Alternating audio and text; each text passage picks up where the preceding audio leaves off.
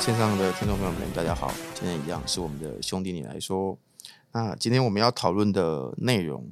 是电竞跟游戏的差异，好，这是我们今天要讨论的主题。这样，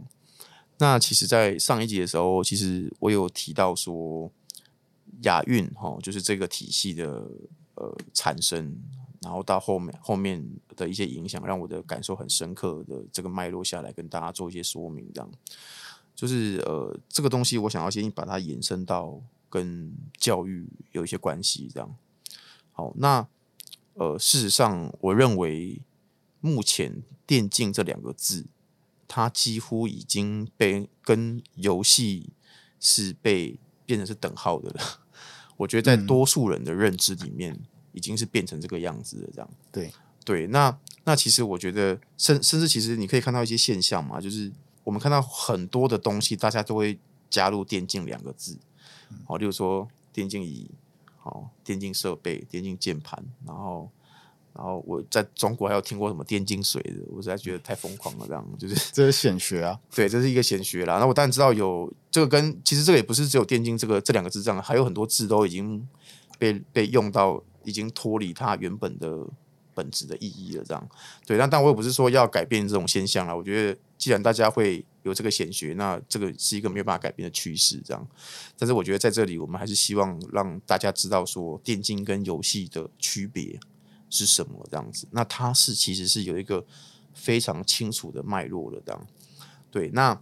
呃，我先从这个定义哈，我们先来区分一下，这样。所谓的游戏这件事情呢，因为游戏有分很多种类型，好。嗯那我的类型，我们呃，我简单，我我其实因为我其实在做很多，我也去过一些学校演讲这样。我其实有说明过，就是说游戏它里面有分，我们简单的区分就是有呃玩家跟电脑玩，好，就是跟呃人家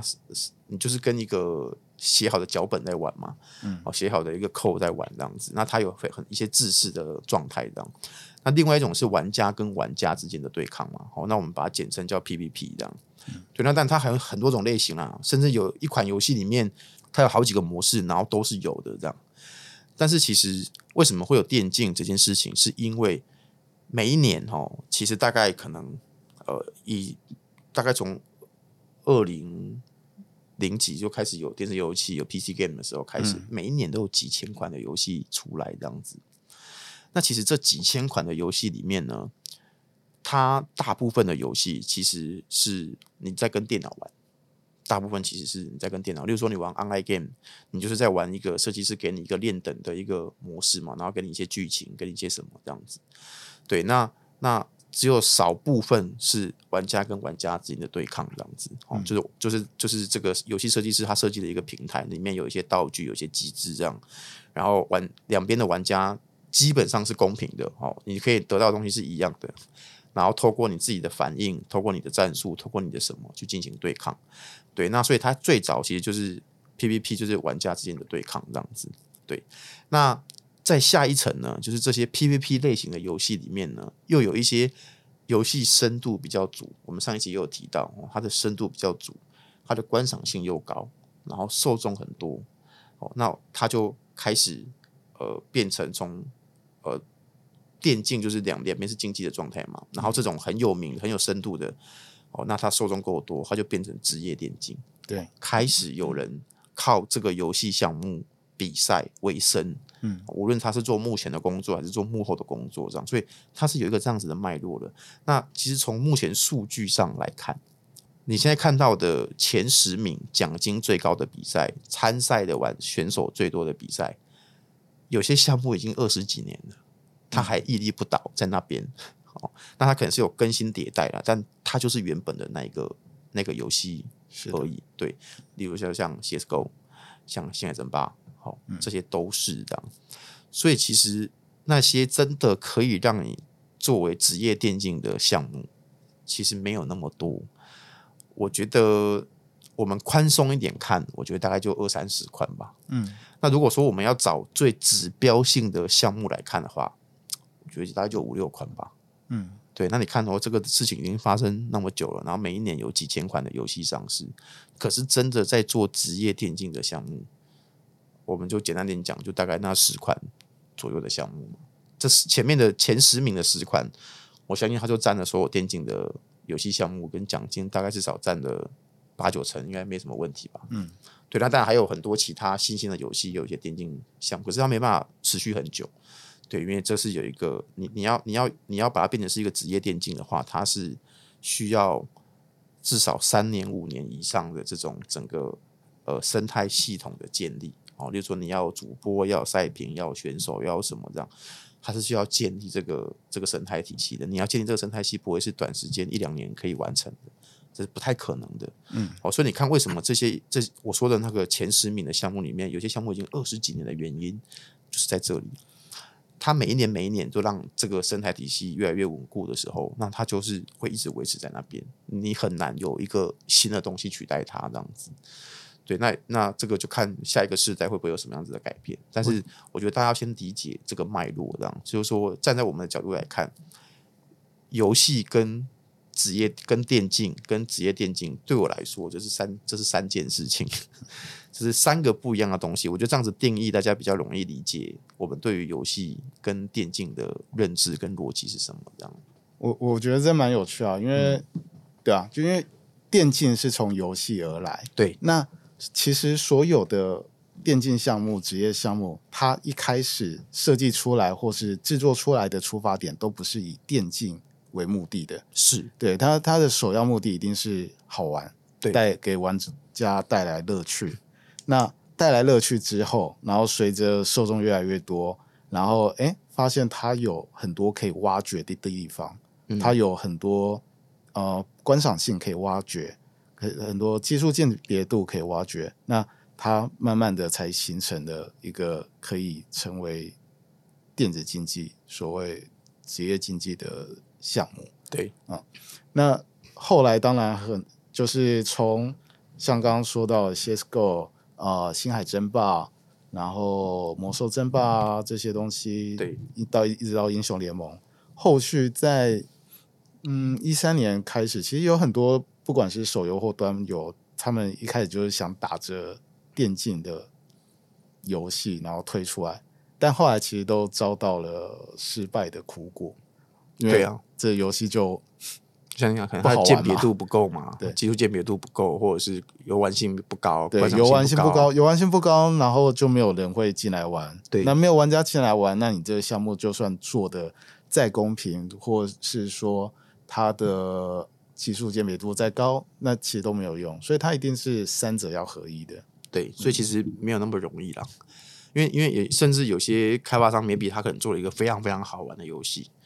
可是他在建立这个可能职业电竞的这个生态体系的过程里面，他没有做好，然后这个游戏就不见了。这样，其实这个也发生过非常多这样。对对，那但这个事情，我觉得还是要回归到，就是说，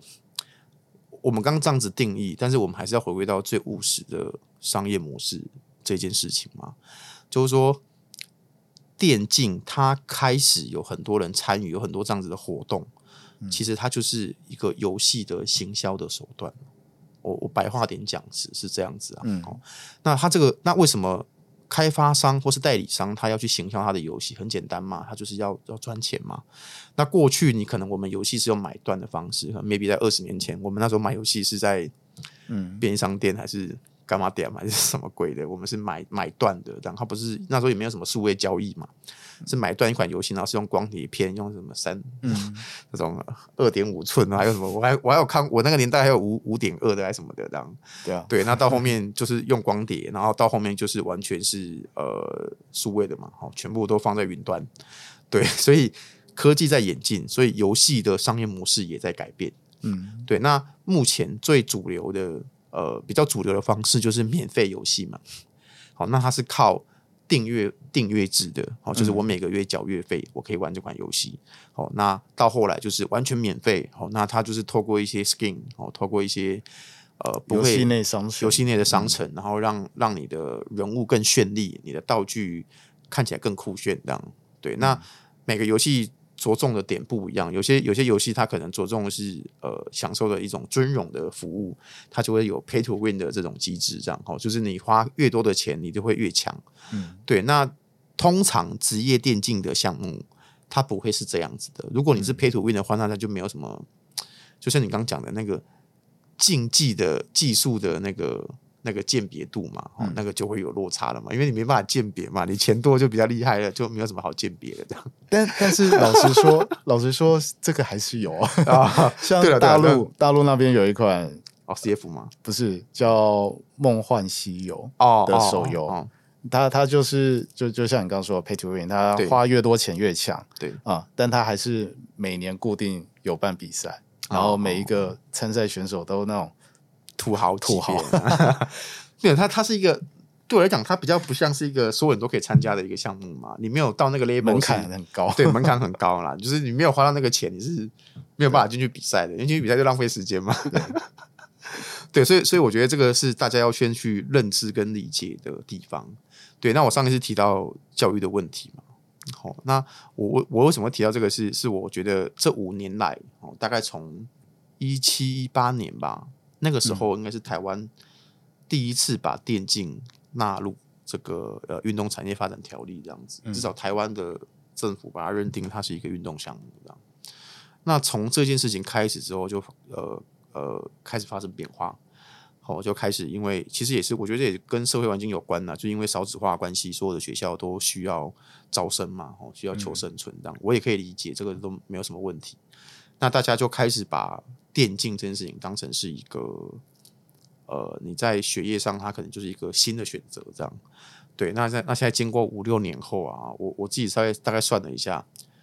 全台湾的高中职还有大专院校，现在大概有一百六十间左右，是跟是有一些电竞的课程，或者是学程，或者是。呃，跟其他科系结合的一种方式，我等下大概会简单介绍一下，就是大概有一百六十几家，啊，分别大概是各班嘛，就大学大概就是八十，嗯，然后高中职大概也是八十这样。那他们的做法大概会有这几种方式，第一种就是他开了一个全新的学程，他可能就是叫什么电竞叉叉系，还是什么什么系这样，就是基本上电竞就直接变成是一个学程，因为、嗯、因为教育是这样子，我因为我是最近。就这这一两年去理解才知道，就是说你要变成一个科系的前置作业是，你要先弄成一个学程，然后你这个学程走了四年，就真的一个 cycle 嘛，就走了一圈之后，嗯、那呃可能也要经过一些规定之后，你才可以变成是一个科系。对，它它是有一个这样子的脉络的。那所以所以有些学校它是真的为了电竞这两个字开了一个学程，这样哦，这第一种方式。那第二种方式呢？它是直接跟一个科系结合，例如说，它跟呃多媒体设计结合，或者它跟资讯工程结合，好，就等于是说，它这个科系里面呢，它会加入了一些跟电竞有关的课程内容。哦，那它其他时间可能就是一样去上一些资讯工程的课程，或者上一些呃多媒体的这些课程，这样子。它是它是跟等于说跟其他的科系混合在一起，这样。嗯，对，那。呃，那第三种方式呢，它就是比较呃没有绑得那么深这样子，对，它就是一个课外的一个活动这样，对，但是大部分可能走的都是我刚刚讲到的第一或第二个那个方式这样，对，那但是我觉得，呃，我看到这个现象，其实坦白说，我自己，呃，我自己有点有点忧心，也就有点荒谬这样，我比如说我心里的真实的感受是这样，因为呃。所以，但但但是另一方面，我也看到另外一个一个数据，就是说，就是像有很多在学校毕业的人，他呃，就经过统计啦，可能是一零四还是一一这种统计，我印象的数字大概是百分之八十五的人，他毕业之后从事的工作，其实跟他大学念的书其实没有什么关系的，嗯，跟他念的科系是没有什么关系的。那当然，这个是教育整个整个。呃，状态是是长这样的。我先不要讲它是问题了，我不是专业的这样。对，那至少现况是长这样。可是我我自己认为说，你把电竞当成是一个课程或是一个课呃课程，我觉得没问题，就是一个通识或是选选应该说选修的方式，我觉得没问题。通识可能不太适合嘛，它就是一个选修的课程，我觉得没有问题。但你把它当成是一个要读四年的一个科系，这个是我觉得有点有点荒谬的这样。对，因为我觉得读书应该是呃，我们我们就功利一点嘛，就是你通常就是为了呃，让你在工作上面有一个比较好的选择嘛，或是比较多的选择这样。嗯，对。那我相信很多人在选择哪一个科系，一定会多少考虑到这个问题。我相信这个对学生的就业应该是蛮重要的一件事情嘛。可是事实上，就以台湾的这个市场来说，因为这个是算得出来的嘛。你就算去读一个电竞科系，你自己想哦，已经有八十几间学校，那当然不是每一间都是用科系的方式啦。可是哪怕只有三分之一，你看这样一年产出来的学生有多少，对吧？嗯、那我们就换算换算这个行业的工作哦。台湾目前在做跟电竞比较直接关系的公司哦，比如说这种做这种 production 的这种呃专案的这种公司，做直转播这种公司，其实也就那三四家而已。对吧？那这三四家里面的员工，呃，相稍微有相关员工，大概也就哦，假设没叫我算那三十个好了，那大概也就一百来个嘛，嗯，对吧？那你说主播赛评，哦，现在养活自己的主播赛评在台湾的，我觉得大概也就也是二三十个嘛，哦，就是你加呃，这种传说对决啊，讲英雄联盟啊，还再加一些其他，就是说最近的那种那种神奇宝贝的的，现现在不叫神奇宝贝嘛，现在叫什么？啊，对，宝可梦，对不起，都不能附录年纪这样。就像宝可梦现在也有很多比赛，那当然还有一些射击游戏啊等等的这样。可是有很多是根本没办法养活自己的。我想可以养活自己就二三十个这样。对，所以目前跟幕后的工作啊，包含选手也是嘛。选手你台湾两个项目的职业选手加起来差不多也就一百一百来个嘛，嗯，一百出头而已这样。所以，所以你。从学校大量产出这些人来说，我先不讲这个人的技术能力啦，就是你产出那么多，你根本没有位置去啊，嗯、对吧？那你你要往往国外跑的话，往国外市场跑的话，说真的，你也没有什么特别的优势的竞争力啊。说实话是这样。我我倒是觉得，就是其实大学在学东西，跟未来像你刚刚有提到，就可能百分之八十八十五的学生都不是从事自己专呃毕业的科系，对啊。我我觉得很多时候是因为，不管是哪一个科系毕业的，那他出来，他如果要在该领域继续深入去做的话，很多时候他的方向就只有做研究，或者成为呃该领域的，比如说老师或教授。嗯啊，像像我儿子在读东华物理啊，那他未来要做天体。他未来要读天体物理，那他能够的出路，如果不做，如果要做相关的，他就是只能做观测啊，要不然就继续在物理方面继续深研。对，那如果不做这两个话，他也是要做其他项目。那其实不管电竞啊，或者数学啊，或那些东西，其实都是类似的。但我觉得，如果真的能够帮助到这些学生在电竞方面，就就对电竞。嗯，有兴趣有热情，然后想要在这方面有帮助的话，他们一定要去读哲学，嗯，一定要选修哲学，嗯、哲学，拜托。因为因为因为我我我，因为我我刚其实所说的方式，其实我觉得比较呃比较比较功利一点啦。嗯、我觉得就是从找一份工作，然后的这个角度来思考这个问题的时候，我就我觉得应该这样讲。我觉得每个学生他在选择你要读什么科系的时候。如果你是从就业的角度，或是未来发展的角度的话，那你要先了解这个市场是长什么样子嘛，对吧？就这个这个就业环境是长什么样子？那我我觉得我可以很负责任的告诉大家，就是如果你是读一个所谓的呃电竞的这种相关的科系的话，坦白说，我认为现在根本没有师资可以解决这些问题，因为职缺没有那么多嘛。而且我可以很诚实的告诉各位，就是就是因为我自己也做过很多幕后的工作。坦白说，以现在的这个角度，你要我去面试新的同仁的话，如果他跟我说他是读哪间学校的电竞科系，我跟你说我是绝对不会用的，因为他们教出来的跟我我相信也不是只有电竞有这个问题了，而是很多的科系面比可能跟跟就业市场都是有一定程度的差距的落差。对，嗯、可是可是有一个很很现实的问题是，就是根本不需要有一个电竞系，因为因为举例来讲，像。因为我觉得电竞跟跟职业运动其实没有什么区别，你知道吗？跟跟棒球、篮球没什么区别。你不会听到有什么棒球系或者篮球系嘛？你不会听到这个东西，因为他们都是校队嘛，然后他们本来就有自己要念的科系，或者学校会安排他们去读什么，可能对他的，如果他真的要当职业球员，可能他 maybe 要去读英文啊，或是像你讲的哲学嘛，嗯、或是甚至一些心理的书籍等等，就是对他球员生涯有帮助的东西。要有运动管理学，对对对，运动管理学这样，所以所以不会有那种科系这样。那那举例来讲，像我们假设你是幕后单位的这样，你是如果是你是幕后的工作人员的话，我今天要找一个编辑。那其实我们去找做文字工作的这种科系嘛，maybe 可能是新闻系还是什么的。我我我觉得其实都是这样，就是你你要多方摄取不同的知识，然后去钻研，呃而不是如如果只是单纯的读自己想要的那个科系，不不管是电竞也好或其他的也好，嗯，那其实你没办法跟别人竞争，因为因为你有的东西就比你的知识含量，你的。呃，知识库就是比别人来的少，你的技能也比别人来的少。对，这个这个其实真的差很多，因为因为就是说我们要找一个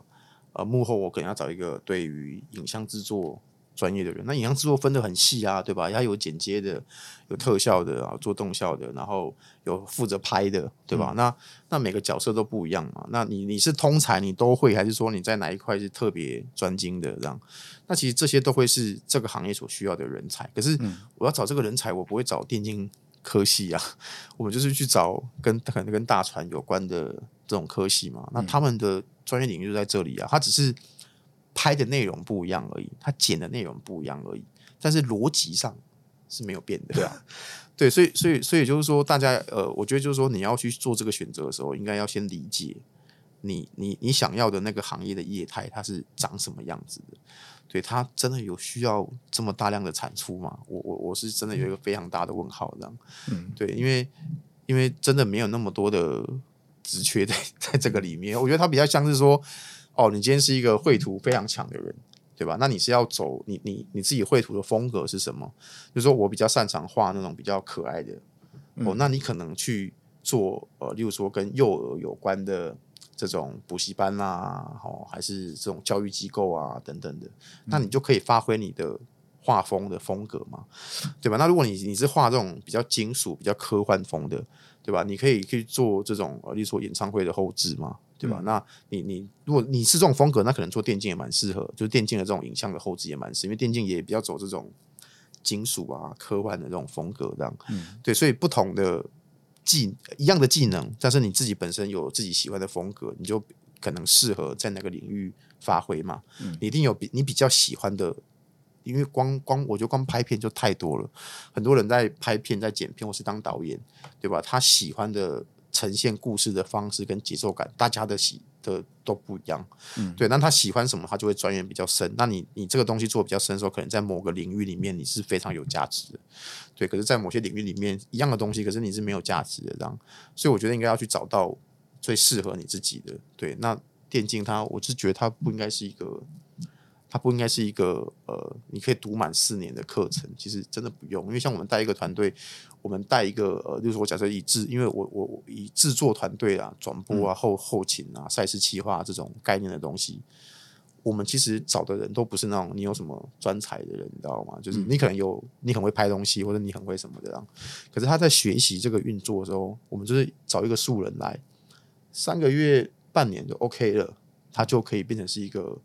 一定程度上可以独当一面的工作人员的这样，我我我觉得这是因为就是电竞科系它并不是一个专才的培育。那像比如说刚刚提到呃，如果我们要找小编，我们会找文字相关的工作者，或者相关科系毕业的，对啊、呃，或中文系啊之类。那如果我们要找影音编辑的话，我们找大传媒体传播这些科系毕业的，因为它是。这个项目、这个领域的专才培育啊，是。那但是电竞它有点太笼统了，对。然后再一方面就是呃，我知道有些有有，因为我有听过了，有一些就是呃，会让大家觉得说，呃，你来读这个电竞科系，你会你你会变成选手，这种这种说法这样，或者是说你可能因为这样子有这个兴趣，或者你有这个愿景梦想，就去去念了这样。对，那我觉得这个其实也是一个非常怎么讲？我我觉得我也不能说他错，但是我觉得他是离离现实，我觉得有蛮大的一个差距啦。这样，我觉得我们可以从棒球、篮球这个角度来思考，这样就是说，因为第一个本质上，因为这个运动哦，它比较偏向要长期的培养，对，所以你从国小、国中、高中、大学都一定会有学校会有校队。那校队里面又有分比较强的这种传统的强强的学校嘛？嗯，我相信像篮球哦，大家就会哦，践行科科技大学就很强哦，类似这种观念这样。对，那那这这些可能会影响你去选择学校的因素嘛？因为你可能希望在那个地方得到更好的培养，因为毕竟这些比较传统的强校，它可能会有更多的资源、更多的可能性这样子。那我觉得这个没有问题。可是你去读这些学校，它也不是专门科系嘛，它就是校队。那他会培养你，你还是要上课要干嘛的嘛？这个每间学校每间学校规定不同，这样。那我觉得如果是以这个形式来讲，没有问题，你就是兼顾学业这样。可是电竞呢？其实我们之前已经讲过很多次了嘛，就是你真的是有天分的人，你大概你大概花个，我觉得一年以内，就大概可以确定你有没有天分继续走下去这样。对，你不需要花那么长的时间去舍弃掉那么多东西。然后，然后只为了这个东西，我觉得其实是没有必要的。因为有没有天分，其实对于一个管理职业队伍的人来说，他其实很容易、很快，一年内我相信他绝对可以观察出你有没有这个上限，这样子，你有没有那个可能性，这样子。对，我我觉得在各种竞技类的项目领域当中，其实电竞算是比较在短时间内，你就可以呃将你的天分熟成出来。对啊。有有些项目是要很长的，比如说像围棋，呃，比如说像网球或是钢琴家、小提琴手，他们这些都是要非常从小就大量训练，然后最后你的才能天分才有可能开花结果。当然，开成什么样子那是另外一回事。嗯，嗯，但电竞相对来说是比较短的时间，大概一两年、两三年就可以挖掘出来的。嗯。啊所以在这段时间，就是如如果你尝试没有成功的话，那其实读这相关科系，然后想要成为选手，事实上并不是一个现实的事情，对，不太现实。这样，因为因为说真的，其实你去看那些顶尖的选手啊，他们很多人都是刚开始玩，刚刚，例如说他可能刚接触英雄联盟，或是刚接触哪一款游戏。他可以在很短的时间内就变成那个游那个游戏里面都现在都有那种排名机制嘛，天梯的那种机制这样。他可以在很短的时间内就走到非常非常的前面这样。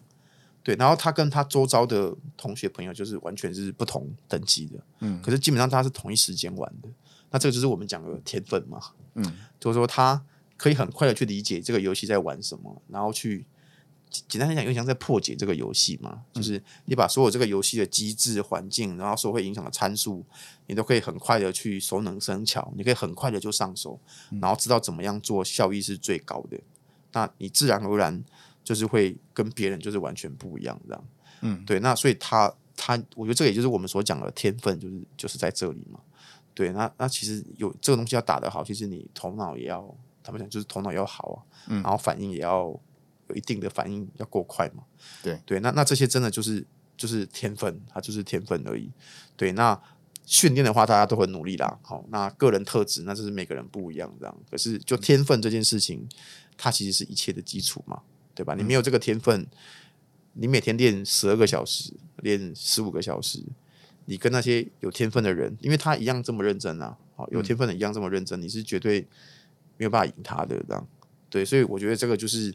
电竞它比较，这是个优势也是个劣势，这样就是你你可以在很短的时间就知道说，这是不是一个你适合走的道路。如果你要当选手的话，对，所以你根本不用说呃一定要牺牲你的学业或者然后牺牲你的就业去尝试这件事情，其实其实是完全没有必要的啦。不需要把想要成为选手或是想要做这方面来作为玩游戏的理由。对，我觉得其实很多可能都是理由啦。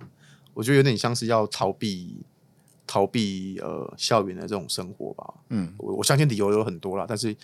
但是我就不要把这东西拿来当逃避的借口了。对，因为我觉得也让很多这种家长应该也可以知道，就是你有没有天分是很明显的。对，那那你如果够够厉害哈，你哪怕没有任何的门路，就是你可能没有认识谁，没有认识谁，我跟你讲都没有关系。只要那个东西，只要你选那个项目，它是有市场的。好，然后是真的有职业队伍的，你只要在那个游戏里面把你的排名打得很高，好，就内部的那个游戏本身的排名打得很高，一定会有人去找你的。嗯，绝对，我跟你讲，人家人所有队友都会找有潜力的选手，这样一定会有机会被看见的。你绝对不会消失的，然后不像说以前资讯没有那么发达，社群没有那么便利，我们很难去找到这些人。可是现在不是这样子的，嗯，对吧？现在我相信你之前跟我说过嘛，你找选手就是天梯。哦，前一百名一个一个开始联络嘛，这也是一种我们找选手一个很很直接的方式。而且你打得好，你一定会认识也是在头部的一些玩家，那彼此之间有交流，你很容易就会接触到这些人，他没有那么困难的。对，所以我觉得也没有那么高的门槛这样子。嗯今天就是跟大家分享说，首先游戏，然后再来电竞，再来是职业电竞，它的区别是什么？嗯。然后接下来就是说，在学校教育这一边，我觉得，因为其实教育我觉得会走到这一步，其实也是它被认可是一个运动项目嘛。哦，那很多的一些政策啊、法令啊就开始出来，然后有一些补助就开始出来了。那这个对于学生的诱因就很高，哦，他就所以他很快的变成是一个招生一个很很吸引人的一种方式，这样，所以他才会，我觉得在这五年内太快了，你知道吗？我觉得有点。有点疯狂，你知道，就是 哇，这五年内就是所有学校几乎都要有，好像就是已经是标配了这样子。嗯，这我我真的是觉得非常惊讶的这样。可是，但是但是我觉得也不能说什么谁错谁对了。我觉得也不我也不是要表达这个意思，我只是在告诉大家说，这是一个发展的过程里面。那当然它有点太快了这样。那我觉得大家应该要重新来思考电竞这件事情在教育上面应该要扮演一个什么样子的角色，什么样子的位置这样。对，那希望每一个选择的人，你们都要很清楚的知道你是想要什么。尝试没有关系，因为我就说这是一个很短时间就可以知道的嘛。如果你真的觉得你很有天分，对吧？那你可以说服你的家长，让你让你尝试一年嘛。如果一年没有结果，那你就回去好好念书嘛。我觉得这个，我觉得我觉得一年应该大家都可以接受嘛，不是一个。你会牺牲掉很多东西的一个过，而且有这种一年很拼命的去尝试一件事情，我觉得对每一个学生也是一个很很棒的人生经人生的体验跟经验。嗯，这个也没什么不好。对，所以，我所以我觉得我们想要传达的其实是这个意思啦。然后希望大家啊，未来在这个道路上的选择，呃，可以更清楚的知道自己要的东西是什么。对，好，那今天谢谢各位，好，谢谢大家，希望这个这一集对你们有所帮助。这样，如果你们有什么想知道的，也欢迎随时。